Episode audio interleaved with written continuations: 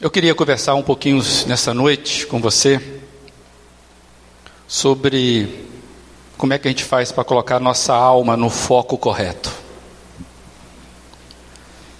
E eu lembrei de uma máxima que diz: aquilo que ganha a sua atenção ganha você. Aquilo que ganha a tua atenção ganha você. E talvez quando você está ouvindo isso, você pode estar refletindo o que tem passado na sua vida, com o que você tem gastado a sua vida, o que de fato tem chamado a sua atenção. E eu queria que você pensasse juntamente comigo que se tem algo que chama a atenção do nosso coração são as aflições, não é verdade?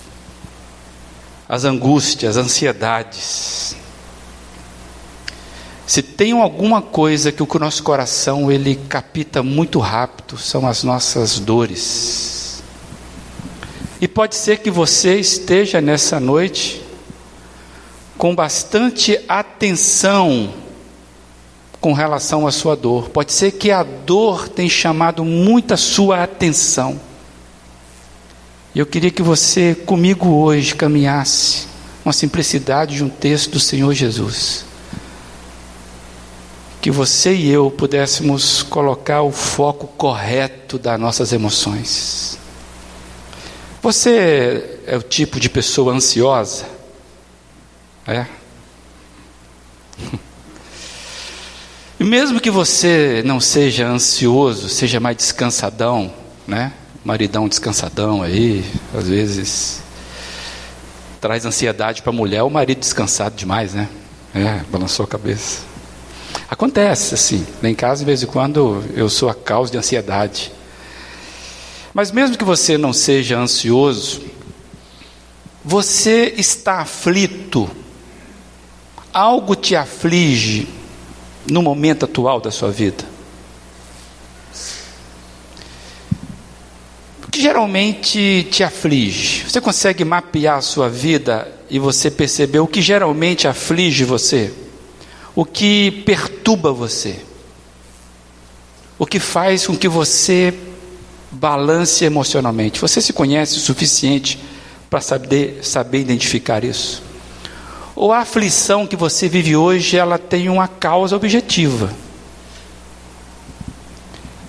E eu entendo, amados, que a gente vive num mundo, na situação que nos colocam a forma como nós vivemos o mundo hoje, numa análise geral, eu vejo dois fatores que nos colocam em condição de estarmos sempre em aflição, sempre em situação de aflição. No mundo que vivemos hoje, eu vejo assim macros fatores que faz com que a gente está sempre aflito.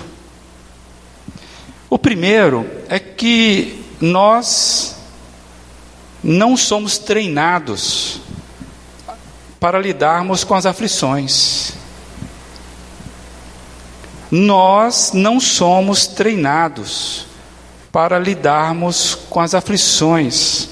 O mundo, o tempo todo, ele, na verdade, ele nos convida a negar as aflições.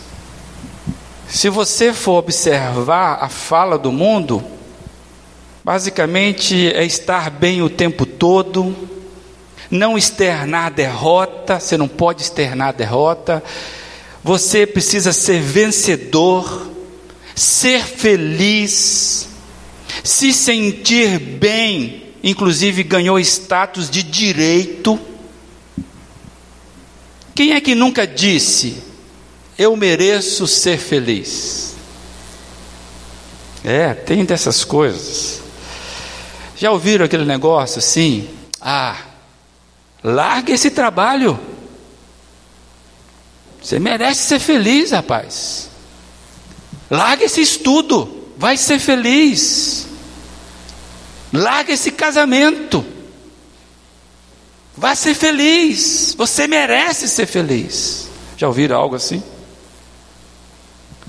Então nós vivemos numa situação em que ser feliz é como se fosse um direito adquirido. E quando isso não está funcionando, você precisa reivindicar ou tomar alguma ação. E cada vez mais a ação para ser feliz está tá ficando mais caro, sabe? Amados, eu fiquei pensando como é caro correr atrás de felicidade para aplacar as aflições da vida. Está cada vez mais caro. Então, em suma, nós não fomos treinados, não somos treinados para lidar com a aflição. O mundo não nos treina para isso. Pelo contrário, o mundo te treina para você camuflar, fugir de declarar que você está passando por um problema. O outro aspecto que eu acho que põe a gente sempre em contato com as aflições da vida, no nosso coração, é que a gente vive num mundo onde nunca se alcança saciedade. Vivemos num mundo onde nunca se alcança a saciedade. Sempre precisamos ter mais. Tem sempre uma novidade que cobiça o nosso coração e o nosso bolso. É ou não é verdade? Acabamos de passar aí da Black Friday. Né? É ou não é verdade? O dedo coça para ver lá se tem alguma coisa em promoção. Sei lá se eles estão vendendo é, agulha usada com preço bom, né? E eu não posso perder essa. Amados, é um, é um mundo que nunca nos dá saciedade. É um aparelho novo, mais moderno, né? um aparelhinho aí né? que você vive na mão, sempre tem um mais moderno. É, viagens novas, você precisa fazer viagens novas para ter emoções novas, roupas novas sapatos novos. Algum irmão foi contemplado aí, né? mexeu com alguém aí, né? Nunca é sapato suficiente para que os meus pés ficam satisfeitos o suficiente. E são apenas dois pés, imagina se fosse mais, né? Amados, tem tudo, mas a satisfação passa muito rápida. Então nós vivemos cada vez para adquirir coisas. Os especialistas chamaram isso de sociedade do consumo ou consumismo, ou seja, virou um sistema dentro do próprio mundo ocidental capitalista. Então isso vai promover na gente uma dificuldade de satisfação. Acontece comigo, acontece com você. Então a sociedade não nos treina e ainda nos impulsiona a não ficarmos satisfeitos. E um problema, um perigo. E aqui mora o perigo porque a gente pode transferir isso para as nossas relações interpessoais. Vivemos envolvidos num mundo de redes, mas sem laços. Nós conectamos, desconectamos e nunca pertencemos. E eu quero rapidamente viver sem a pertença, esse sentimento de pertencimento causa danos profundos a nossas emoções. Acredite nisso. Nenhum ser humano ele consegue viver sem sentimento de pertencimento a algo, sem que isso não lhe cause danos emocionais. Compromete, inclusive, a sua identidade, a nossa identidade. Quanta criança que se sente insegura na vida e vai carregando isso para a vida e se torna um adulto sem capacidade de desenvolver relacionamentos profundos. Por quê? Se sentiu insegura no pertencimento. Existem estudos sérios dos danos que uma separação causa aos filhos. E se não cuidarmos, isso vai sendo levado para a fase adulta. Por isso tem muita coisa que lhe traz aflição que você não entende de onde que vem. Tem coisas que vêm com a gente, que a gente precisa resolver isso. E aí isso pode virar um ciclo vicioso, porque por não sabermos lidar com as frustrações, a gente acaba construindo relacionamentos superficiais e temporários, porque quanto menos eu me envolver, menos corro o risco de me, de me frustrar, de me decepcionar. Vocês já viram isso. Então, a gente vai se relacionando na superficialidade, porque eu não quero me envolver para não causar mais dano às minhas emoções. E eu vou satisfazendo isso, consumindo, comprando, viajando, criando mecanismo de satisfação. É o mundo que nós vivemos hoje. Em resumo, está aí para você ler, num mundo onde não sabemos lidar com frustrações, em que vivemos com a sensação de vazio promovido pela constante insatisfação, as aflições encontram morada fácil no nosso coração. Por isso que hoje, amados, nós estamos muito mais abertos a termos um coração aflito, ansioso, dolorido, que talvez mais hoje do que na geração passada. E eu pensei, amados, que por esses tempos, então, eu entendo que eu e você, a gente precisa de um renovo que vem da parte de Deus para as nossas vidas. Precisamos de um renovo que vem da parte de Deus para as nossas vidas para a gente sair dessa armadilha, dessa vida que eu chamei de episódica. Bonito, né? Não, é feio. Essa vida que vive de, de finais de semana, a expectativa de final de semana, a expectativa das próximas férias, a expectativa do feriado. Já viram vídeos assim? Estamos cansados aguardando a sexta-feira chegar. Aí te entra na segunda já pensando na sexta, no feriado vida episódica, vive de espaço em espaço, de intervalos de calmaria. Amados, a vida não é para ser uma vida episódica. Nós não, podemos, não precisamos viver aguardando o próximo feriado para acharmos que teremos vida. Tem gente que parece que já nasce cansado, né? já nasce com 12 anos. Tem uma sociedade hoje, uma criançada que já nasce enfadonha, é, é um mundo atual, moçada. Então nós temos um coração aberto mesmo para estarmos aflitos. Então você não está sozinho nesse barco, está entendendo? Por isso que eu e você precisamos de um renovo de Deus na nossa vida. Amados, eu quero compartilhar com vocês um texto que mexeu muito comigo nesses últimos dias, quando eu enfrentei momentos profundos de aflição. Acredite, pastor, tem momentos de aflição. E foi para mim muito animador quando eu vi que Deus cuida de todos os aspectos. Gente, pensar que Deus já falava de coisas como se fosse coisa tão atual como a line do seu, né, do seu Instagram que está piscando agora, uma novidade aí. E a palavra de Deus foi isso para a minha vida, algo novo esse renovo de Deus, quando você lê a palavra e vê que Deus deixou registrado isso para a gente. E eu queria então compartilhar, quem sabe isso pode chamar a sua atenção como chamou a minha. E você começa a colocar a sua alma no foco correto.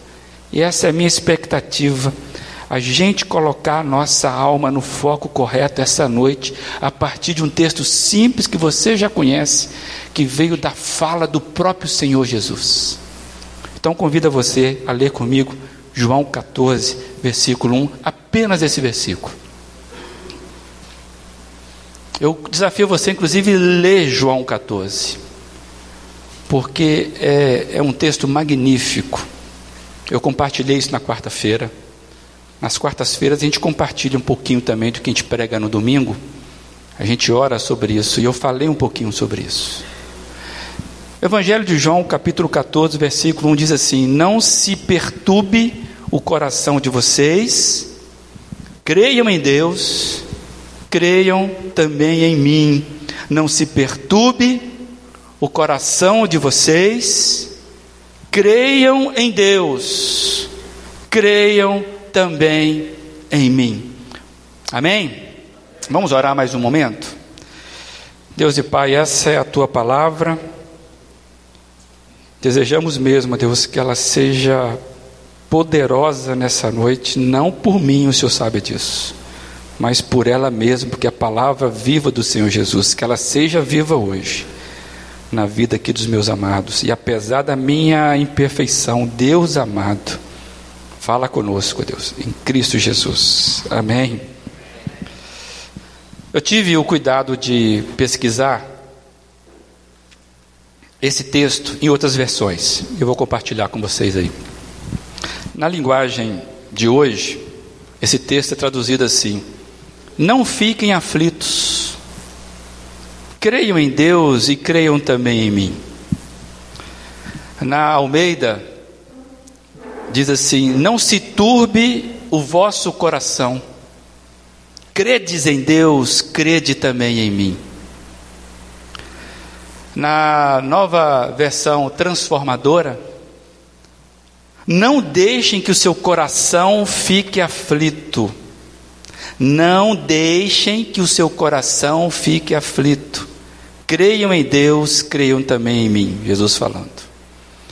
E na mensagem do Eudine Peterson, traz assim: Não permitam que esta situação os aflija.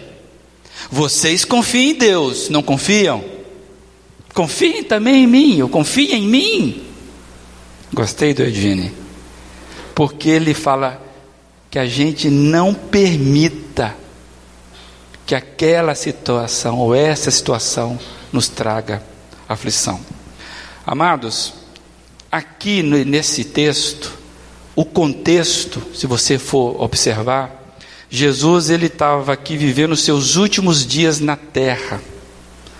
Jesus ele sabia que ele iria logo depois passar pelo sofrimento do julgamento e depois da cruz, ele ia ser morto. Logo depois, ele já estava assim, sabendo disso. E nesse discurso de despedida, na verdade, não é um discurso, é mais uma conversa, no qual, inclusive, ele vai orar. Sabia que nesse momento Jesus ora por você e por mim? Sabia que Jesus orou por nós? Vai lá, você vai ver lá, no, nesse contexto. Nesse momento que Jesus está ali sofrendo, ele resolve abordar vários assuntos e o ensinamento principal dele é relacionamento dele com o Pai e deles com os seus discípulos. E eu fiquei pasmo quando eu pensei que o amor de Jesus é impressionante, gente em meio aos momentos mais densos ou tensos da sua vida, que ele sabia que ia morrer, ele tira um bom tempo para consolar os seus discípulos. O amor de Jesus é fantástico.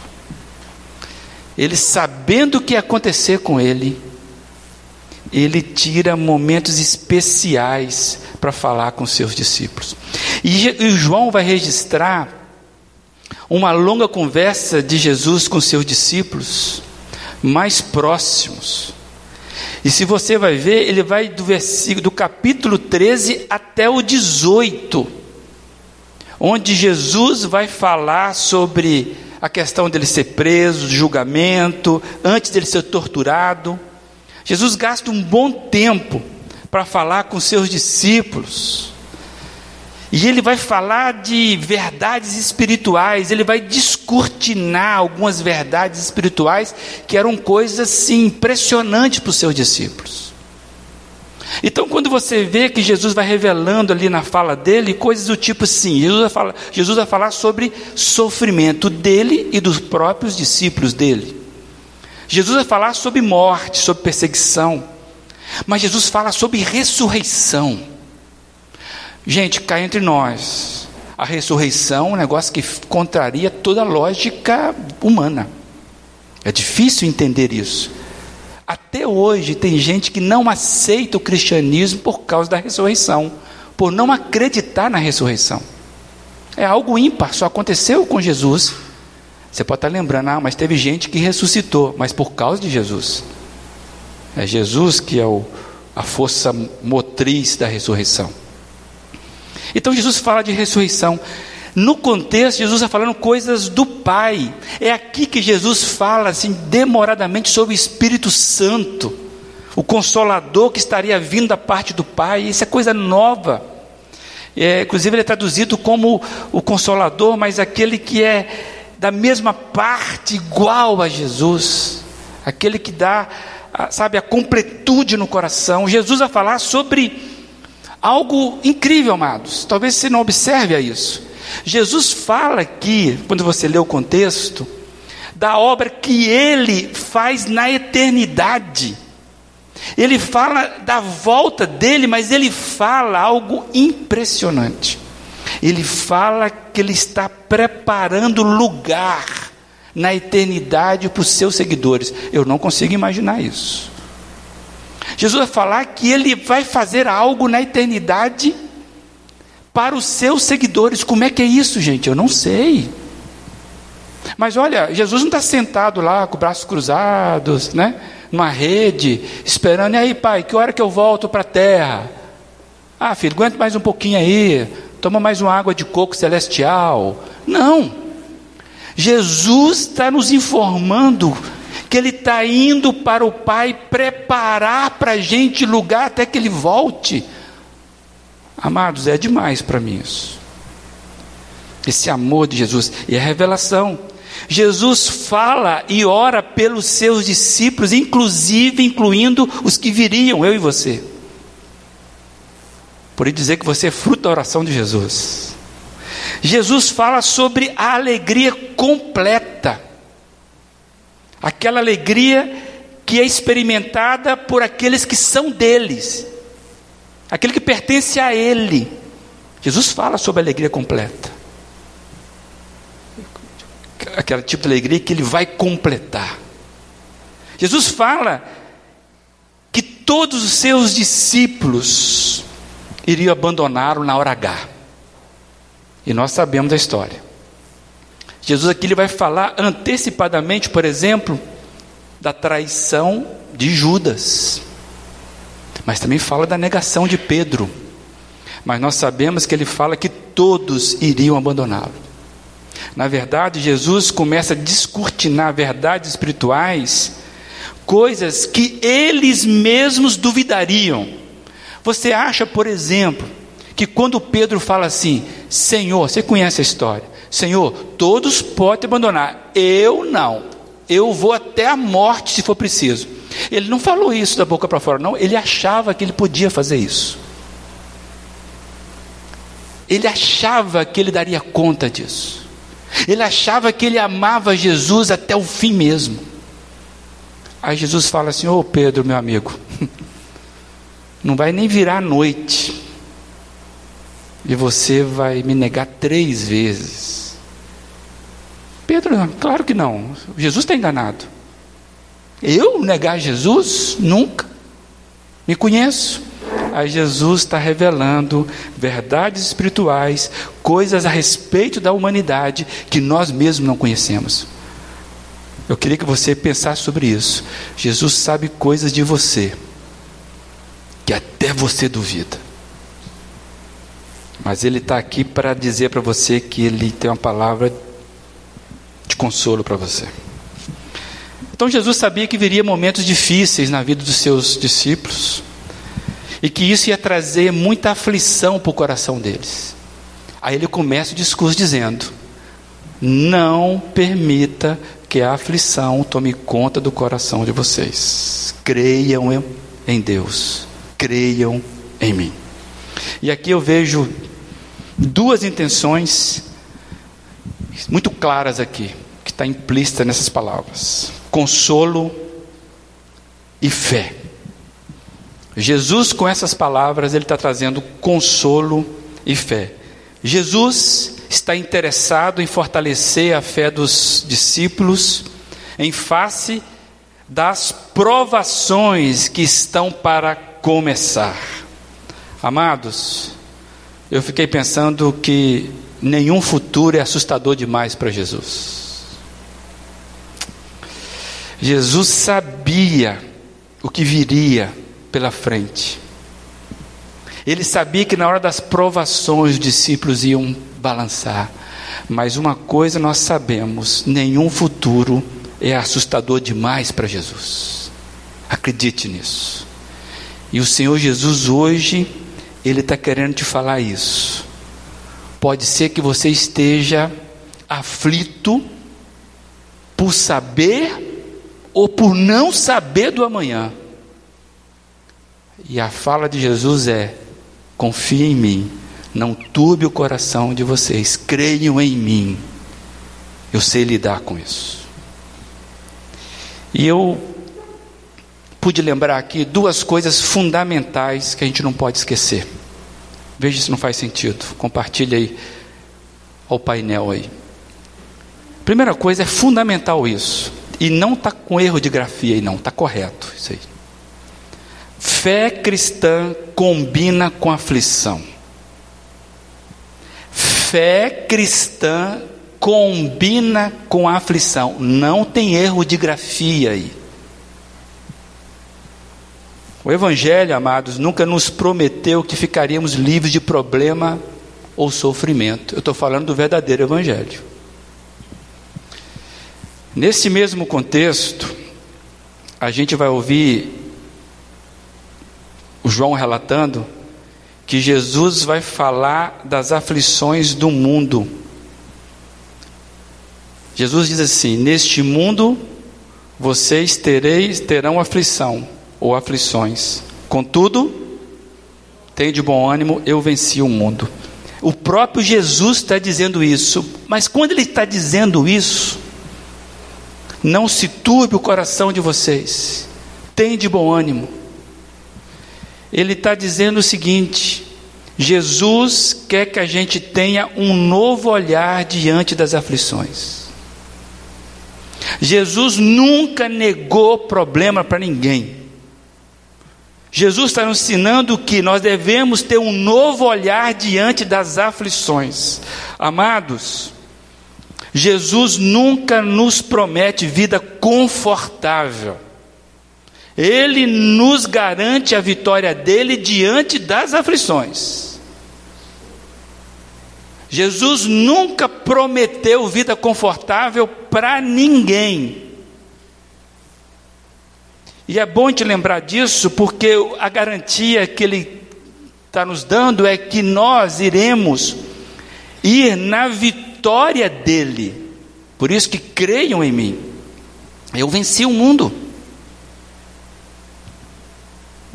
Hoje existe um, um evangelho aí, entre aspas, que está dizendo exatamente o contrário do que eu estou falando aqui hoje. Estão dizendo que fé cristã não combina com aflição. Isso é mentira. Jesus nunca negou que você teria problema. A diferença é como que você enfrenta os seus problemas. Então, a primeira parte, quando você vê esse texto falando, não turbe o coração de vocês, não permita que aflições invadam o coração de vocês, creiam em Deus, creiam em mim, pensando em consolo, em fé, de que a aflição, a fé cristã combina com a aflição, mas parece um paradoxo que eu vou dizer agora. O 2 está aí projetado. Agora, a aflição não combina com a fé. Ah, parece que é a negação do outro. A aflição não combina com a fé. O que, que nós queremos trazer aqui? O que faz a aflição não ser palavra final do nosso coração é a nossa fé em Jesus. Deu para entender isso? Quando eu digo que a aflição não combina com fé, é porque quem vai dizer para nossa aflição que ela não tem morada no nosso coração é a nossa fé. Aí o exercício da fé entra. É porque Cristo enfrentou tudo e venceu tudo. Por isso que ele falou: tem de bom ânimo, eu venci tudo por vocês. Não é a fé pela fé, deu para entender? Não é pensar positivo. Não é disso que nós estamos falando, nós estamos falando de uma fé revelada no, na cristandade, em Jesus Cristo. Tem gente que confunde pensamento positivo com fé. Já falamos sobre isso aqui um tempo atrás. Mas não é a fé pela fé, é em quem depositamos a nossa confiança. É o sujeito da fé, Jesus Cristo. Então, quando nós dizemos que a aflição não combina com a fé, é por causa disso. Eu não nego a aflição, mas eu digo para ela: você, aflição, tem prazo de validade. Por quê? Porque quem me fala isso é Jesus Cristo e meu coração segue Jesus Cristo. Não faz diferença? E aí você vai no Salmo 42, versículo 11 é alguém conversando com ele mesmo. Já conversou com você mesmo? é, de vez em quando você faz esse exercício. O salmista fala assim: Por que está assim tão triste, ó minha alma? Por que está assim tão perturbada dentro de mim? Ponha a sua esperança em Deus, pois ainda o louvarei. Ele é o que? O meu Salvador e o meu Deus, creiam em mim, creiam em Deus, diz Jesus. O salmista já tinha entendido isso. Um crente para colocar louvores nos lábios não precisa estar tá tudo certo com ele. Eu ainda o louvarei ao meu Deus e meu Salvador. Por que, que você está cantando? Resolveu aquela? Resolveu nada, velho, até piorou. Mas quanto mais canto, mais eu entendi o processo. E é esse tipo de coisa que nós precisamos resgatar o renovo de Deus. Vamos parar de dar a aflição a palavra final do nosso coração. Quantos de nós aqui que fica resmungando, chorando, para baixo, carrancudo, reclamando da vida, que espécie de cristão é você? Jesus hoje está dizendo para mim e para você: não se aflija o vosso coração, não permita que as aflições tome conta do teu coração. Creia em Deus, creia em mim. Mude o foco do teu coração. Cristão que anda lá muriando o tempo todo, não está recebendo a bênção da vitória de Deus nesta vida. Não é os seus problemas acabaram, não, eu encontrei o foco da vida para o meu coração. É diferente. E aí, queria compartilhar com vocês: Jesus está comunicando que teremos aflições na vida. É, Jesus está comunicando que teremos aflições na vida mas está nos autorizando a decidirmos nele que as aflições não farão morada nos nossos corações. Nosso coração precisa saber que tem comando. O nosso coração precisa saber que ele tem comando e que nós decidimos levar nossas aflições aos pés do Mestre. O foco do seu coração diz em quem você tem depositado a sua atenção. Aquilo que ganha a sua atenção ganha você. E hoje é mude o foco do teu coração. Diz para o teu coração quem é que manda nele. É disso que Jesus está falando. Creia em mim. Creia em mim. Deposite sua fé em mim. Eu sei que está acontecendo, creia em mim. O universo não está jogado ao léu, creia em mim. Mas está doendo, Deus, creia em mim. É disso, é redenção, amados, que nós estamos falando. É um renovo de Deus para a sua vida. Vivemos tempos que, que muita gente vive aflita por causa do futuro. O futuro nos assusta, como assustaria, estava assustando aqui os discípulos que estavam ouvindo isso da boca de Jesus. As incertezas do futuro nos deixa de uma forma né, difícil de lidar.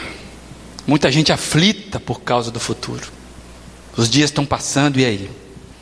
Agora, tem muita gente aflita por causa do passado. Gente que vai arrastando o resto da vida por causa das aflições provocadas no passado. Vai carregando um fardo do passado e aí não vai entendendo por que, que essas aflições voltam. Está tudo lá no passado. Amados, Jesus precisa entrar na tua vida e consertar a sua vida por inteiro. No passado não pode falar mais, mais de você. O futuro, as incertezas não falam mais de você. Quem tem que falar de você é aquele que diz: Não turbe o coração, creia em mim. O presente também nos aflige. Eu tenho conta para pagar é hoje. Eu tenho que decidir é hoje. Em suma, amados, viver dói. Viver é sofrer. É disso que Jesus está dizendo: vocês terão aflições. Mas anime-se, porque vocês podem crer em mim que eu venci todas as coisas por vocês. Tira o foco do seu coração nas aflições e foque em mim, Jesus. Creia. Qual a garantia? Creia. Ele que falou. Aí eu lembrei de um, de um hino das antigas que nós já cantamos aqui. Eu vou projetar a letra. Esse hino fala muito comigo. De vez em quando eu estou assim meio coisa, eu vou lá cantar. Pego o violão, e canto isso. Aflito e triste coração, Deus cuidará de ti. Por ti opera a sua mão, que cuidará de ti. Deus cuidará de ti, em cada dia proverá. Sim, cuidará de ti, Deus cuidará de ti. Na dor cruel, na provação, Deus cuidará de ti. Socorro dá e salvação, pois cuidará de ti. E ele prossegue: a tua fé, Deus quer provar, mas cuidará de ti. O teu amor quer aumentar e cuidará de ti. O que é mistério te pode dar quem cuidará de ti. Nos braços seus te sustentar, pois cuidará de ti. Deus cuidará de ti, em cada dia proverá, sim, cuidará de ti. Deus cuidará de ti. Amém, amados? Tem tempo ruim com Jesus, não. Não tem mesmo. Tempo ruim é só com a gente. E Jesus hoje está dizendo isso eu cuido de você. Eu queria, a gente vai cantar essa música, né, Fernando? Mas eu queria deixar, antes de nós cantarmos essa música, o Salmo 116. Olha se esse moço não conseguiu perceber isso. Quantos anos atrás esse salmista percebeu isso? Olha que lindo esse salmo. Eu amo o Senhor, porque Ele me ouviu quando eu lhe fiz a minha súplica. Ele inclinou os seus ouvidos para mim. Eu invocarei toda a minha vida. As cordas da morte me envolveram, as angústias do, da sepultura vieram sobre mim, aflição e tristeza me dominaram. Então clamei pelo nome do Senhor, livra-me, Senhor. O Senhor é misericordioso e justo. O nosso Deus é compassivo. O Senhor protege os simples, Quando eu já estava sem forças, Ele me salvou. Retorne ao seu descanso, ó minha alma, porque o Senhor tem sido bom para você.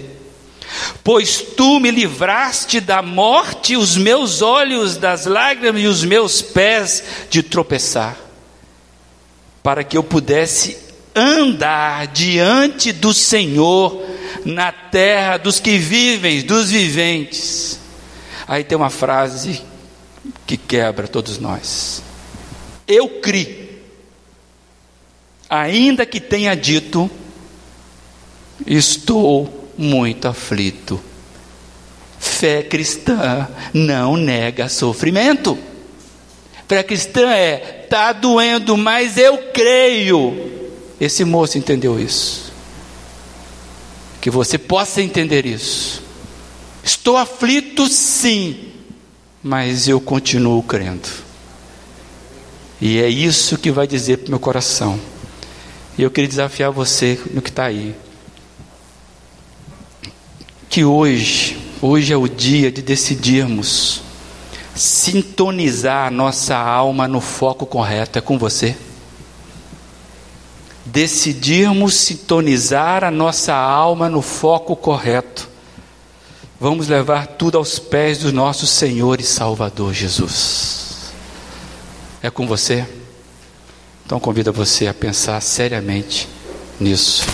E você vai fazer hoje a oração que a sua alma precisa ouvir, porque você hoje está colocando a sua vida no foco aos pés de Senhor Jesus. Vamos louvar a Deus com esse cântico.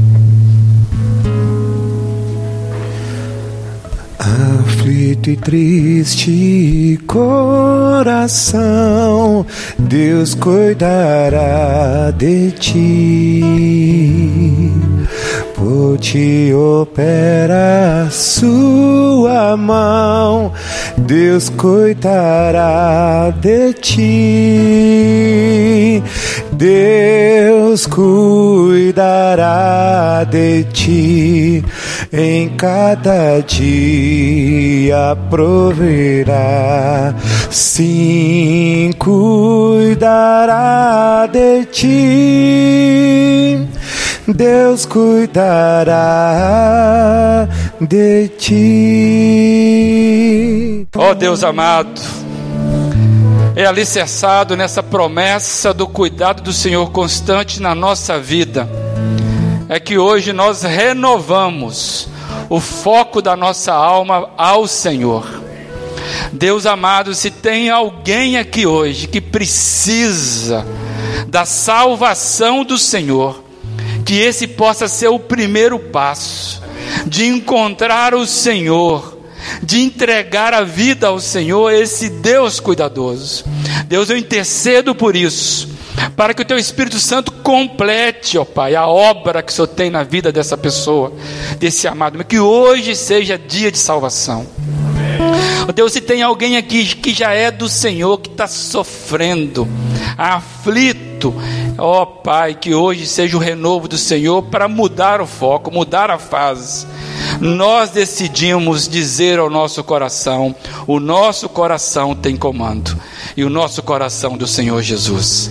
Deus renova a fé dos meus amados, renova a fé da tua igreja, renova a minha fé, para que possamos viver nessa segurança do cuidado de Deus, em nome de Jesus Cristo. Amém?